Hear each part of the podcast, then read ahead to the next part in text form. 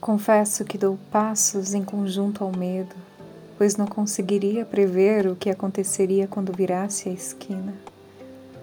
Certa vez fui abordada pela vida, alegando que estava errada. Eu estava errada por ter amado. Criei então um vínculo com as manhãs, com o orvalho, com as nuvens feitas de algodão com o som da rádio enquanto me despia em palavras escritas à mão, tentando deixar registradas marcas do que sentia, deixando o amor de lado.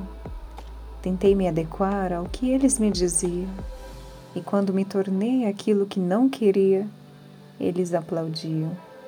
Morri em sequência, declarando em meu estado de falência o próprio amor próprio dilacerado Moldei uma máscara tão linda e quando tomei posse, sentindo que encaixava tão bem em minha face, não permiti que alguém a retirasse. É um porre essa tal de zona de conforto, você não entenderia. Perceber que existem almas ao redor e permanecer ainda assim vazia. Perambular sua alma em dias cinzas, andar descalça na lama até que tudo isso seque, te impedindo a continuar.